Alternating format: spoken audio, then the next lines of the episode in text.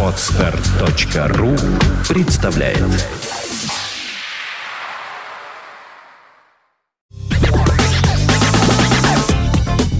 Вы слушаете радио Фонтан КФМ, 11 часов 38 минут. Э, Мой гость напротив меня, замечательный представитель мотоклуба «Штрафбат». Э, Доброе утро. Доброе утро. Как, как- как пр- вот как правильнее называть? Потому что вы все тут э, э, с- не с фамилиями, а с, с какими-то... только Человек-док. Вот как это? Что это? Ну, это от слова доктор, поскольку я детский хирург, э, поэтому док. Действующий хирург? Действующий детский хирург. Да Из ладно. больницы Раухуса. Слушайте, молодой человек, в таком случае э, как бы в корне меняется тема беседы. Э, Ну, вернее, не меняется, а у меня будут вопросы, связанные с ночными волками. Э, ну, Нет, я понимаю всякие там разные тонкости и особенности трения, может быть, присутствующие. Но я чуть позднее просто спрошу кое-что об интервью, которое дал хирург на «Эхе Москвы». Большой часовой я его слушал, и я был там удивлен нек- некоторыми аспектами. То есть это все открытая информация, никаких тут не нужно. Но, конечно, заявленная сегодня тема, мы будем держ- придерживаться в основном ее, это а, празднование Дня Победы, светлого праздника, действительно, который может быть один из, ну, а может быть вообще последний, который как-то хоть объединяет наше, в общем-то, такое ги- гипертолерантное, непонятно в какую сторону общество.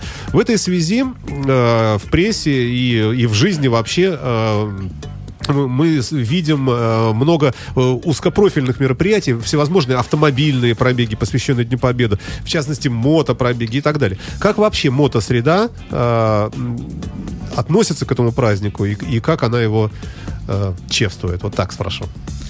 Ну, я считаю, что мотоциклисты это на самом деле одни из самых ярких патриотов, ярко выраженных людей вообще в принципе в обществе, в нашей субкультуре.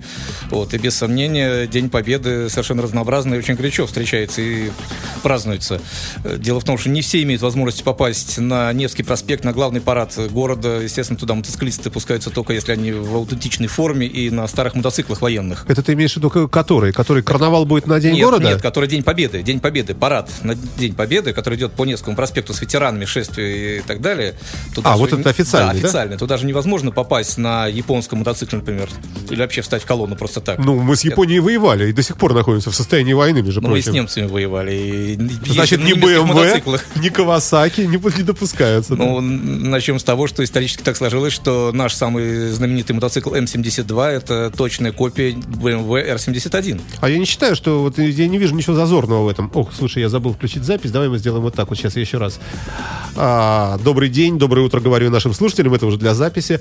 11 часов 41 минута. Мы говорим с Григорием Доком, это мотоклуб Штрафбат, о том, как э, мотосреда отпраздновала э, День Победы. Э, Прости, пожалуйста. Итак, э, а как вообще попасть на этот вот на основной парад? На основной парад, чтобы попасть, надо, в общем-то, желательно, конечно, заранее подать заявку организаторам, но в принципе, в принципе, имея аутентичный мотоцикл и военную форму, можно вписаться в колонну. Вот наших ребят, я знаю, без проблем поставили, и даже ветеранов посадили, и они прошли от начала до конца. А вот что значит форму? А Форму вообще можно как-то купить или что? Без сомнения, сейчас э, совершенно свободно может быть форма времен Второй мировой войны и по 1939 году, которая шла с петлицами на воротнике, и с погонами по 43 году образца. Конечно, это финансовое вложение, но масса ателье шьет, э, никаких проблем для человека с некоторыми деньгами и желанием. Ага. А, ладно. А, то есть есть вот такая форма, где мотоциклисты присутствуют э, в, в- качестве участников вот этого официального парада, который снимают все телеканалы, где Матвиенко там и Полтавченко там приветствуют и так далее. А, но есть ведь масса еще разных мероприятий э, таких, ну что ли, вот ваших собственных каких-то. У, каждого клуба свои. Расскажи об этом. Ну, к сожалению, наш клуб э, «Штрафбат», поскольку мы в этой теме, у нас масса военных мотоциклов, то мы были буквально разорваны на куски по всему городу. Все районы желали иметь нас э, в колоннах своих парадов, в своих колоннах, поэтому у нас вот все наши мотоциклы разъехались во все стороны. Вообще большой клуб у вас? Э, Большой клуб. Сколько большой. народу? Ну, примерно. Какой 20 порядок? человек. 20, Сколько? 20 человек. Это считается большой? Ну, сравнительно, да, сравнительно. Но это МС. Это... Нет, нет, не МС. Мы не входим э, в традиционную линейку. Мы поддерживаем основные каноны, основные идеи МС-движения, как истор- исторически традиционно сложившиеся. Но сами мы не являемся МС-клубом. Мы являемся военно-патриотическим мотоклубом. Но все равно слово- соч- словосочетание мотоклуб. э, Ну, это сложно понять, не вникая в тонкости вообще субкультуры. Вот. Но, тем не менее, это так. э, хорошо. А, ну, все-таки поподробнее. Вот вас разорвали 9 мая, Нас да? разорвали. У нас ушло два мотоцикла в Калининский район. Два мотоцикла ушло куда-то на Ржевку. Я был на Дворцовой площади и участвовал в нашем городском концерте с артистами. Даже два мотоцикла. Два мотоцикла было на Дворцовой. А Еще мотоцикл у вас именно вот... вот- Именно военный, М72, аутентичный. Конечно, не до последнего болтика, потому что до последнего болтика аутентичные мотоциклы стоят в музеях. А наша совершенно рабочая техника, они ездят по городу, мы ездим на них, мы не перевозим их э, в фургонах или в каких-то прицепах, мы прямо на них и приезжаем на все мероприятия. И даже раз в два года совершаем мотопробег э, в город-герой Брест. Именно на старых военных колясочных мотоциклах. Раз в два года ездим туда. Брест, это же далеко. 1100 километров в одну сторону. А почему вот э, почему почему патриотизм так педалируется? Вот и всегда ли это искренне? Вот и очень у многих э, слышно, мы там мы за русских, мы там за победу. Э, мне кажется, что ну, очень много двусмысленности в последнее время, потому что множество публи- публикаций о том, что на самом деле и Сталин был, там мы знаем какой, и, и штрафные батальоны, и стреляли в спину, и заградотряды, и завалили трупами, и в общем вот вот столько вся- всякой разной информации, что иногда даже, э, если вот не, не очень, может быть, ее правильно при- принимать, э, то можно, может быть, даже какое-то отторжение от э, вот ваших, например, этих пристрастий получить. Ну, без сомнения, сейчас мир очень сложный, и отделить патриотов от экстремистов или каких-то крайних э, взглядов людей очень тяжело, потому что лозунги почти у всех одинаковые. Но именно поэтому мы вот как клуб и стараемся не участвовать ни в каких политических движениях. Мы не ходим с лозунгами, мы не участвуем в парадах чьих-то партий категорически. Но сами внутри себя-то вы же что-то чувствуете, патриоты, правильно? без Вы же- сомнения. да. Но это что же исторически сложилось? Потому что люди чуть более старше поколения, чем вот сейчас нынешняя молодежь, да, которым хотя бы там 35-40 лет э, и больше, э, они жили этой войной. У них в детстве мы все играли в войнушку, у нас Да. это в крови, по сути. То есть это невозможно. Еще старшее поколение рассказывает, как они искали эти винтовки ржавые, выкапывали снаряды, что-то взрывали. А ты находил? Э, Нет, я был городской житель, у меня не было дачи. И А я выкап- находил кучу. У нас э, на, на даче у меня, например, авиационную, э, вот такую от миномета немецкого вытащили мину, даже приезжали военные, увозили. Но это синявинские вот, эти вот болота. Высоты, Там, да. конечно, вот в, в каждом вот в каждом вот капке лопаты находишь. Я да. скажу, даже было э, две истории. К нам приезжали вот э, немцы из Германии, ребята из э, христианских мотоклубов. Ну, такой акт примирения. Вот отец Вячеслав Харинов как раз руководил этим Мы проектом. ж- ждем «Свеча его, памяти». кстати, в студию, да. Да, вот. И к нам приезжали немцы. Один, в одном году была история, когда буквально отошел парень из акустики, пардон, и вышел уже неся в руке в одной каску с фрагментом черепа, причем немецкую каску, вот, а в другой черенок гранаты. И немцы совершенно ошаляли от таких находок, когда человек отошел с дороги и принес тут же, причем каска Ар- с куском артефакт. черепа, да, причем каска с куском черепа, который прилип э, к ней. Вот, и с- они были в ужасе. А в другой раз уже со мной была история, когда мы тоже с немцем с одним стояли, э, стояли, ждали, когда колонна там тронется, еще что-то, и вот на земле буквально ковыряясь, выпадает э, тоже хвостовая часть от мины минометной. Да-да-да, И вот- на мине вот- на латинском букве написано F-15. То есть буква F латинская, то есть немецкая мина. Ага. Я немец, а немец пожилой был, очень такой, лет под 70 ему, несмотря на это, он приехал на мотоцикле э, на туристе с женой, то есть тоже такая женщина пожилая. И он еще вот, почти помнит все это, я думаю, как бы такая, конечно, не участник, поэтому буквально года 45-го на рождения, 40, может, 6-47, не позже, а то и раньше. И он взял, то у него руки затряслись, действительно немецкая, и он говорит, я ее везу с собой. Я говорю, а как же ты повезешь через границу? Он говорит, да нас, говорит, никто обыскать не будет. И засунул себе в кофр. Ага. И мы вот собрались и пошутили, что этот кусок металла, который 70 лет назад, даже больше уже считается, наверное, 41 42 год, да, там 70, э, 72 года назад был привезен сюда и здесь взорван, через столько лет возвращается обратно в Германию в кофре мотоцикла и, видимо, будет оберегаться в семье этого немца долгие годы, как реликвия. Да, где-то у меня даже, по-моему, на, на даче да- даже есть э, подставка, не, не подставка, стакан для авторучек, тоже из какого-то снаряда. Да, а, в, в нашей стране, конечно, мне кажется, все пропитано вот, вот этим вот, э, особенно вот здесь Петербург и э, пригороды, где шли такие жесткие бои. Вообще вот на этом пятачке на Невском, э, там же, э, я не знаю, сколько килограммов на метр пришлось вот этого всего. Это даже сложно представить, это даже сложно об этом говорить, и ну, невероятно, это невероятно. Но что я хотел сказать, вот вы, Александр, спросили по поводу, откуда это берется. Да, откуда берется. Вот у меня лично э, мама 35-го года рождения, она еще жива, слава богу, живет в Петергофе. Вот, и она была в Петергофе, ей было 6 лет, в 41 году, когда вошли немцы, она их помнит. Она помнит, как они вошли, как они всех э, выгнали из подвалов, всех согнали в колонну гражданских жителей, и под предлогом, что идут бои, дескать, город небезопасен, ну, там действительно и бомбили, и самолеты, и даже русские прилетали, и их согнали в Стрельну. Там отсортировали, посадили в вагоны и увезли в плен. И она встретила победу в Эстонии, в рабстве. То есть она прошла со своей мамой, естественно, не шестилетнюю девочку, а ее маму и старшего брата 11-летнего угнали, соответственно, работы. Вдоль Ладожского озера куда-то гнали. Какие-то трудовые лагеря еще. И вот они окончили год, проработали в Эстонии, в рабстве, на ферме у кого-то. То есть кусок жизни? Кусок жизни. Она мне все это рассказывала. И брат ее умер от голода где-то на Ладожском озере. Вот она все это дело помнит. И, конечно, слушая такие истории с детства, я никак иначе не могу себя и чувствовать, и вести, и думать. Скажи, пожалуйста, а как, на твой взгляд, э, э, вот официальные вот эти все мероприятия, насколько они вообще вот искренние, неискренние, правильные, неправильные? Вот если бы тебе сказали бы, Григорий, займись и проведи, пожалуйста, вот празднование 9 мая так, чтобы э, не было вот никакого такого пафоса ненужного, а чтобы получилось, вот, вот как бы ты это сделал? Вы знаете, вот, наверное, я бы ничего другого бы сделать не смог.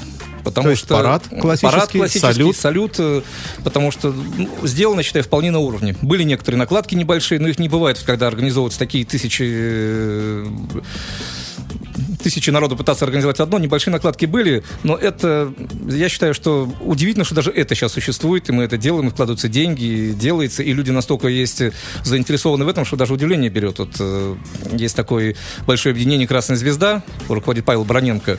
Люди просто тратят свои деньги, вместо того, чтобы покупать особняки, лимузины или что-то еще, они вкладывают э, огромные деньги в то, чтобы купить какую-то технику, восстановить. Они ездят по школам, это все детям рассказывают. То есть они это сделали с образом своей жизни.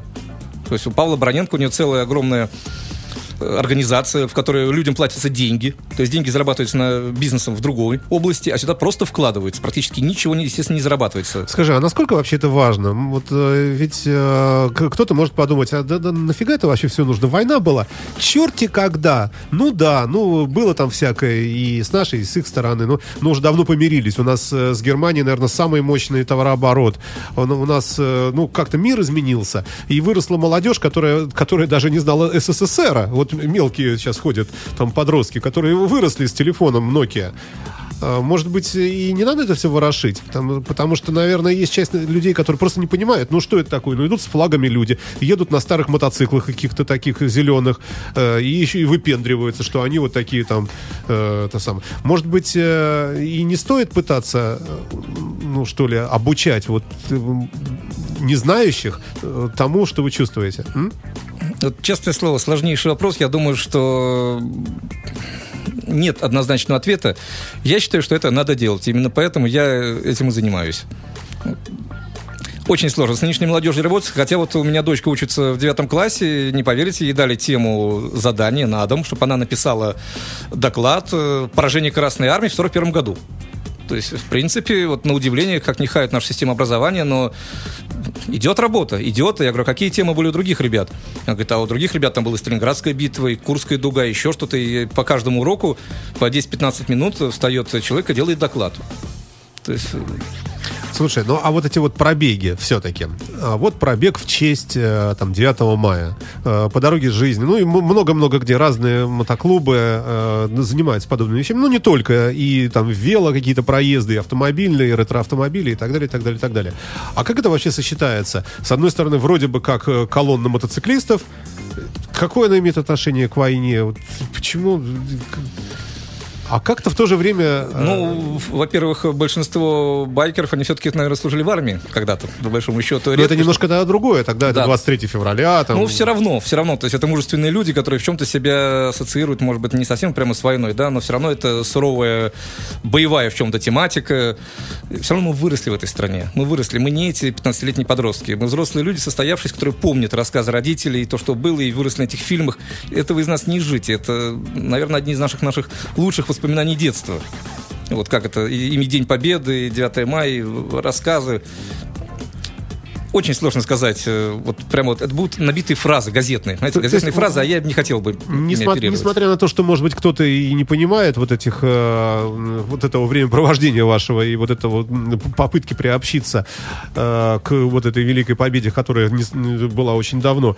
Э, тем не менее, это скорее важно даже не, не- то есть не для внешнего что ли потребления, не для того, чтобы там э, люди ахали и охали там вдоль дороги, по которой едут мотоциклисты, а для самих себя. Вот, наверное, это я и хотел сказать. Да, конечно, потому что был э, мотопробег, который организовал Бизи Райдерс э, на разорванное кольцо жизни, да, по дороге жизни. Э, Встать в 8 утра уже был сбор колонны. В 8 утра, да, 9 мая, в праздничный выходной день.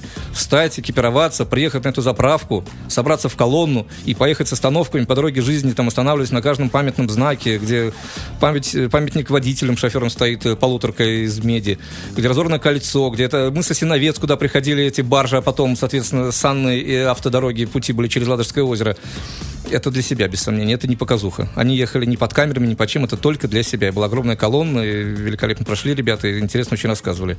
И многие еще, кстати, успели оттуда вернуться и поучаствовать в мероприятиях, э, в реконструкции, потому что в этот день было много еще реконструкций на Ржевке.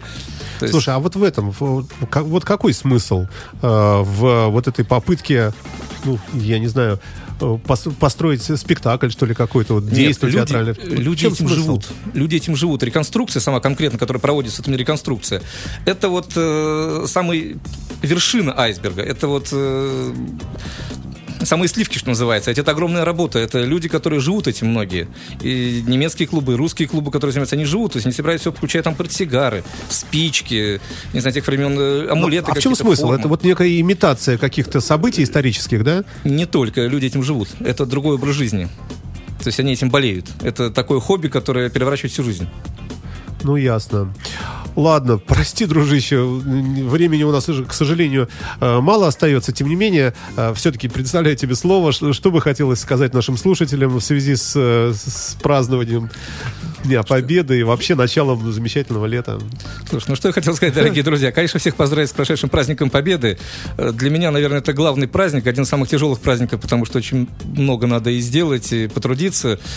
Вот. э, Я вас прошу помнить. Помнить все те жертвы, которые все-таки были принесены миром э, в эту войну. Мы очень быстро ее забыли, потому что сейчас мир поменялся. Все эти мобильные телефоны, компьютеры, они изменили нашу жизнь и превратили ее в какой-то забег просто. Вот именно бежим куда-то, постоянно бежим.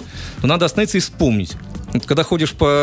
А что это даст? Ну, остановились, вспомнили. И что? Но это не объяснить. Это начинаешь воспринимать по-другому. Все по-другому. Ты перестаешь бежать. Ты перестаешь быть какой-то вот этим э, несчастным винтиком э, в огромном колесе, который тебя подгоняет, и пинка дают, ты бежишь. То есть надо остановиться и посмотреть, как оно было, как жили наши отцы. Ведь И всегда- это говорит, остановиться и посмотреть, говорит мотоциклист. Э, Разумеется, но который- я всегда говорю, что можно сесть на мотоцикл и долететь за сутки до Одессы. Как мы это делаем? И у тебя будет сел и приехал. А можно сесть на колясочный мотоцикл и со скоростью 6 метров в час ехать э, тысячу верст и три дня подряд смотреть по сторонам, и ты видишь все. Вот это и есть э, остановиться в этой жизни. Слезть с японского мотоцикла, сесть на русскую колясочную технику и не спеша, медленно проехать на все посмотреть. И не просто остановиться, а осмыслить. Осмыслить, а еще и вспомнить все это, и для себя это просмотреть, продумать в голове. Это И тогда мы поймем, что наркотики это плохо, однополые браки, ну его нафиг, и что есть замечательные э, противоположного пола особи, э, что есть э, такие понятия, как справедливость, как добро и зло, и прощение, может быть, и, Да, и так далее, да, и так далее, и да, так далее. Слушай, да. ну как мы красиво закончили. Ну, вообще па- пафосно. Закончим, конечно, русской, российской композицией от украинских исполнителей, если не возражаешь, группы Песнеры. Прощаемся с вами, друзья мои. А, В студии был а, Григорий Док, э, это мотоклуб «Штрафбат». Я Александр Цыпин. Прощаюсь с вами. До завтра. До свидания. До свидания.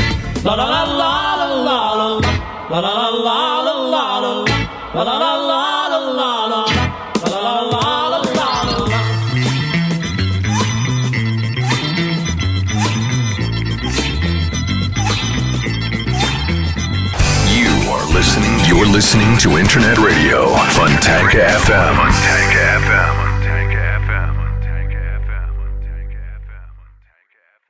Скачать другие выпуски подкаста вы можете на podster.ru